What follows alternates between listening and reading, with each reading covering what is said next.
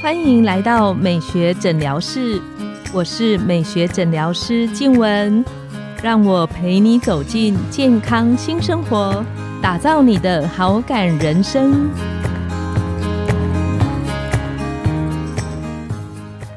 欢迎光临，我是今天的代班美学诊疗师张松元医师，让我陪你练习好感人生，走进健康新生活。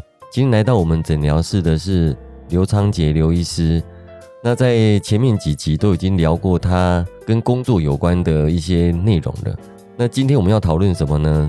大家都知道，我们当成一个医生，尤其又是基层的开业医师来讲，其实每天的工作时间都排得满满的。那工作时间之外，有时候还要处理很多跟我们的病人、跟客人相关的事情。所以老实说，可以真正跟家庭其他的分子啊，可以好好经营关系的，其实时间是不多。所以在这一集啊，我们要请刘医师来跟大家分享工作跟感情还有家庭之间啊这三个面向如何去取得平衡。在讲这个议题之前呢，我们可不可以先轻松聊一聊那个刘医师怎么去追到你这个心目中像天使一样的太太？我当初完全跟我太太是完全没有任何交集的哦，完全没有任何交集，工作完全没有，哦，完全没有。对，但是后来我才知道说他。家就住在我家的对面。天哪，真的是啊！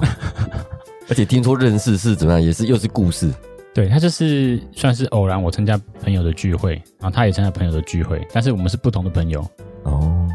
然后我就看到他，我我看到他第一眼，我就觉得天哪，天哪，对对，就就突然有点哈那种跟陌生人搭讪的感觉。对，明不是就是就是就是就是，对对对。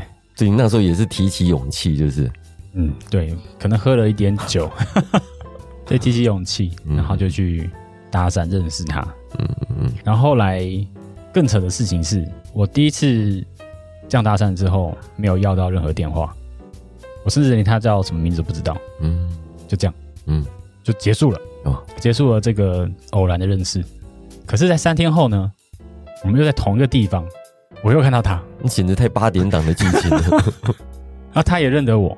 因为那时候我搭讪，我那就是对我有印象，这时候我就要了电话等等。哎，OK OK，对啊，就这样子，就是组成一个小家庭了。还没有，没有，还没有，还没有。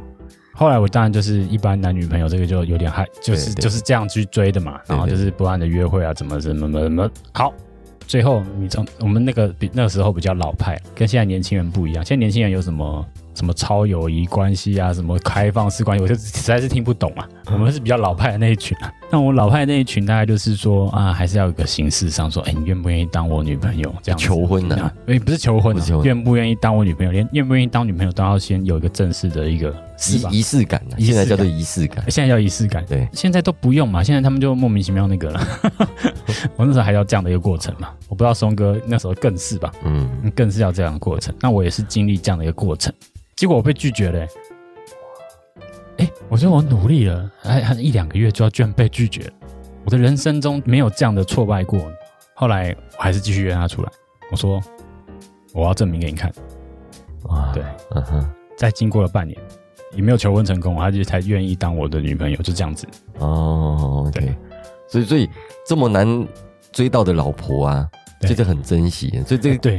在你后面的家庭生活，应该要特别珍惜才对。对，所以后来我后来发现他技巧超高超哦，所以他会不断的欲擒故纵，嗯，七擒七纵。那个 诸葛亮对孟获就是这样子嘛，所以就是我那时候就被七擒七纵的概念。对，所以听起来老婆应该是在家庭关系里面算是一个非常很 care 的事情。他是老大，他老大，老大，我真的，对他现在是我们一家之主。哦，对，我我是我是纳税人，就是那个开玩笑，就说安太岁不如安太座了，哎，对对对，这个概念的意思，是是是，OK OK，所以你是因为这样子，所以你才会礼拜天才要愿意要下去下厨去煮给他们吃吗？那是没有，那是兴兴趣，这是兴趣，OK OK。那以你现在来讲啊，你怎么样在你的工作、感情啊跟家庭之间，你怎么去取得平衡？会不会有时候会遇到一个挣扎，取舍不下？我觉得现在越来越好了哦，已经找到平衡。这一年我真的觉得越来越好了。对，那原因是很感谢雅风时尚诊所。其实原因就是因为开始专心做医疗这部分。嗯嗯。其实我觉得台湾的医疗制度要改善一下，哦，要改善一下，因为你现在如果在医院，如果是医学中心的话，你要兼顾三大生活主主轴，第一个就是临床，第二个教学，第三个研究，嗯，还其实还有第四个没讲，叫行政，嗯嗯嗯嗯，你一个人要肯怎么可能做这么多事？嗯，你做这么多事，然后做的很好的人有，有我们一些先生们、老师们、教授们，但我不相信，我真的不相信他们有很好的家庭生活，嗯嗯，对。有得有失啊！哦，他们虽然都很优秀，我也不见得很那么差嘛。我自己有这样的自信啊，我不见得比他们差。啊可是为什么我做不到？如果我把家庭看得更重的话，那就会做不到。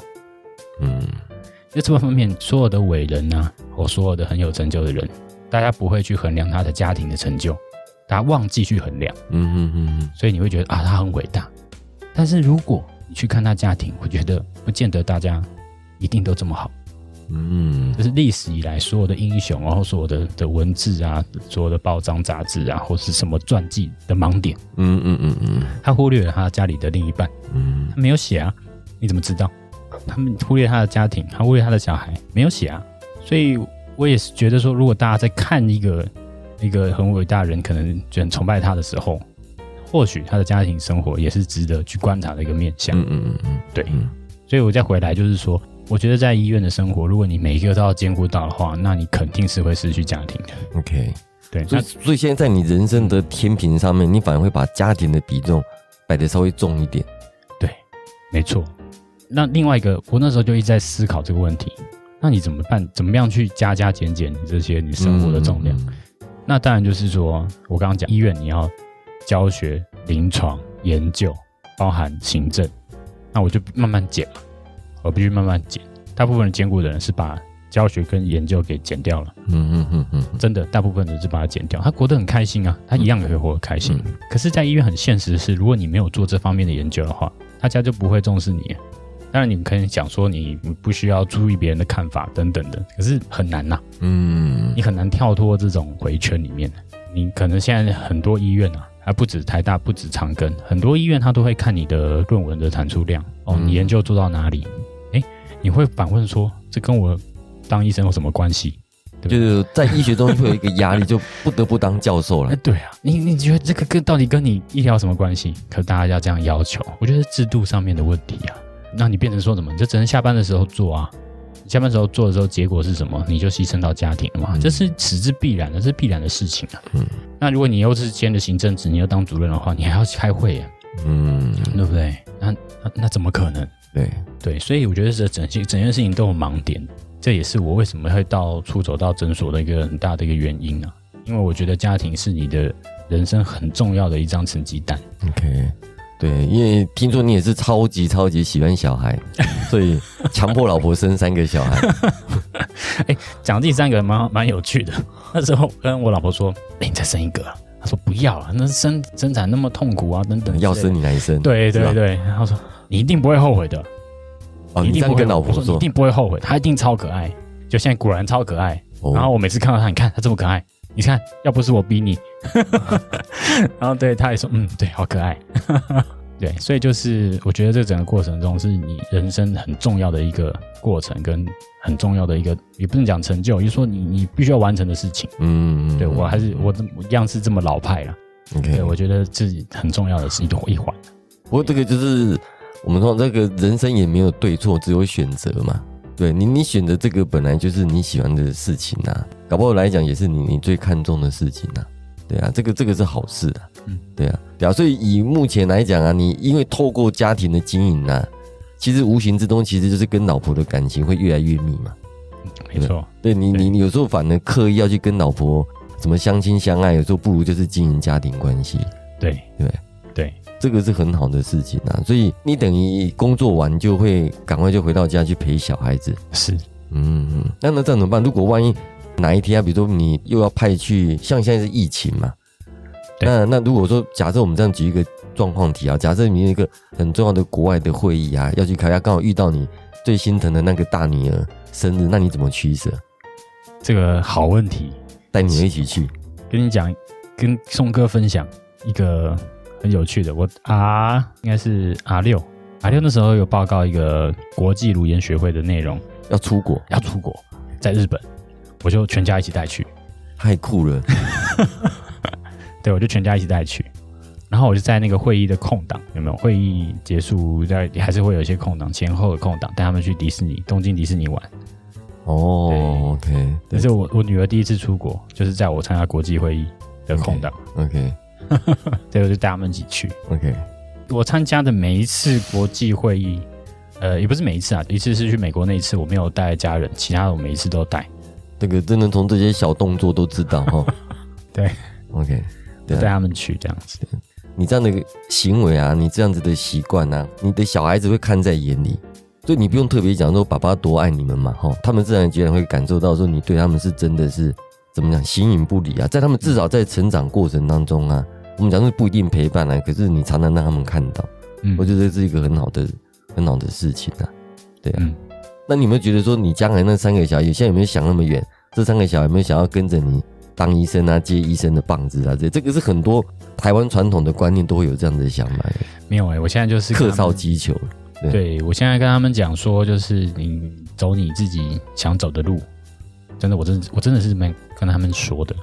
但是呢，很有趣，我还是会问他说：“哎，你们以后有想要当医生吗？”然后他们就说：“谁要当医生？这么辛苦。”然后哎啊，不太对，我是不能树立说 这个只有辛苦，应该我觉得各行各业各有他的辛苦了。是是是，他不能够因为这个辛苦，他不能因为因为辛苦。而不选不选医生，他应该要是因为说他不喜欢，或者是说他想要做别的事情而不选。嗯，这个逻辑错了，哎哎，不太对，还是要跟他讲说那个其实辛苦呃还是还是不错啊，这工作还是不错啊，这样之类的。波波，念你最大的小女儿才十二岁嘛？啊，十岁十岁啊，十岁啊，哦，那还早了，可能将来很多了哈，这个很多求学啊，选择人生的选都还要会面临到了。不过我觉得时间过很快。我觉得他刚出生就好像昨天发生的事情，现在一转眼就已经快十岁了。女儿十岁了，快十岁，快十岁，小学四年级。哦，对，因为就是老女儿，女儿永远都是爸爸心头上面的肉了。对，应该应该是很疼她。对，OK 啊，所以你你这样子跟他们讲，那但是他们不会想要跟着你一起，比如说到医院啊，到诊所啦，看你怎么样子工作。还好哎，都都什么？我猜，我觉得他们年纪还没到。哦。觉得他们还没到，他们还是很童言童语的状况，没有了，也渐渐渐渐没有了，开始了解一些人世间的道理，现实的社会 跟残酷。哦，OK OK，所以如如果你回到家看到这三个小孩子跟你感情的话，这个对你来讲，其实你感觉的快乐啊，跟成就感，反而比比如说啊，工作上面有什么头衔啊，什么还好，就是对我觉得很疗愈啊。可是哦，人都是贪心的啦。人都是想要这个好那个也好，什么都好。我相信我我们这样的成长背景来的，一定都是各方面都要追求到最好，才有办法能够当到医生嘛。嗯嗯嗯，一定是这样子的。嗯嗯嗯。但是就是不断的去去，我们讲也不能讲 compromise，不是也不是这样讲。你时间就这么多，你的精力就这么多，总是要取舍到你的的 priority，你哪一个是要放在前面的，哪一个放后面的。嗯，但听起来当你老婆。真的是非常幸福，而且非常放心，对，不用跟踪，不用叮咛，你自己这样就会回到家跟着小孩子，听起来真是很棒。他还是很担心呢，对，还是担心。OK OK，对，所以说有时候要回报一下，记得老婆每每一次的生日还有结婚纪念日，这个很重要哦，这个一定记得，一定记得，绝对记得。对，结婚结婚纪念日就是我爸生日，刚好同一天，是故意的吗？没有，刚刚好，刚刚好的。我想说，你刚好两个人的生日一起过。OK OK，好啊。那这一集已经是刘医师访谈的最后一集了哈。那有一些我们没有聊到的一些他的大小事，他他一些有趣的事啊。我们都知道那个刘医师有他自己经营的粉砖啊，听说在里面更多的宝可以挖。那刘医师要不要介绍一下自己的一些粉砖？呃，我的粉砖叫做刘昌杰医师医美科普教室，那有点长名字，那如果大家就打刘昌杰医师就可以了。那我的昌是双日昌，国运昌隆的昌，杰是那个李连杰的杰，一个木下面四个点。啊，这个就好记，李连杰，李连杰，对对，难难怪你长得更有李连杰的身材啊啊！特别打一下我粉砖的一些广告，那就是我里面的内容其实是自己盯、自己看、自己写的，对，当然有些文字的修饰，那我都有查这些文献，我看目前人这样子那么认真写的，应该是蛮少的。嗯，对，因为大部分人都还是比较知识化的去写东西。那我其实我讲什么，我希望还是要有个文献的支持。嗯，所以我的很多东西是看文献去查出来。OK，就自己当自己粉砖的小编呐。啊，对，对，自己去把它写，那不会有写太多哗众取宠的东西，就是还把一些医医疗的或是医美的一些。理论啊，原理啊，再去做剖析这样子，OK，哦，所以花每篇文章花很多时间呢。哦，对，产出就很慢，这没有关系，这个有时候坚持是对的啦。对啊，那我们谢谢刘医生哦，在这六集来跟大家的一些心得的分享。拥有好感人生，就从今天开始，每周一、三、五晚上十点，带你从日常好感练习，共创健康美学新生活。美学诊疗室，欢迎再度光临，我们下次见，拜拜，拜拜。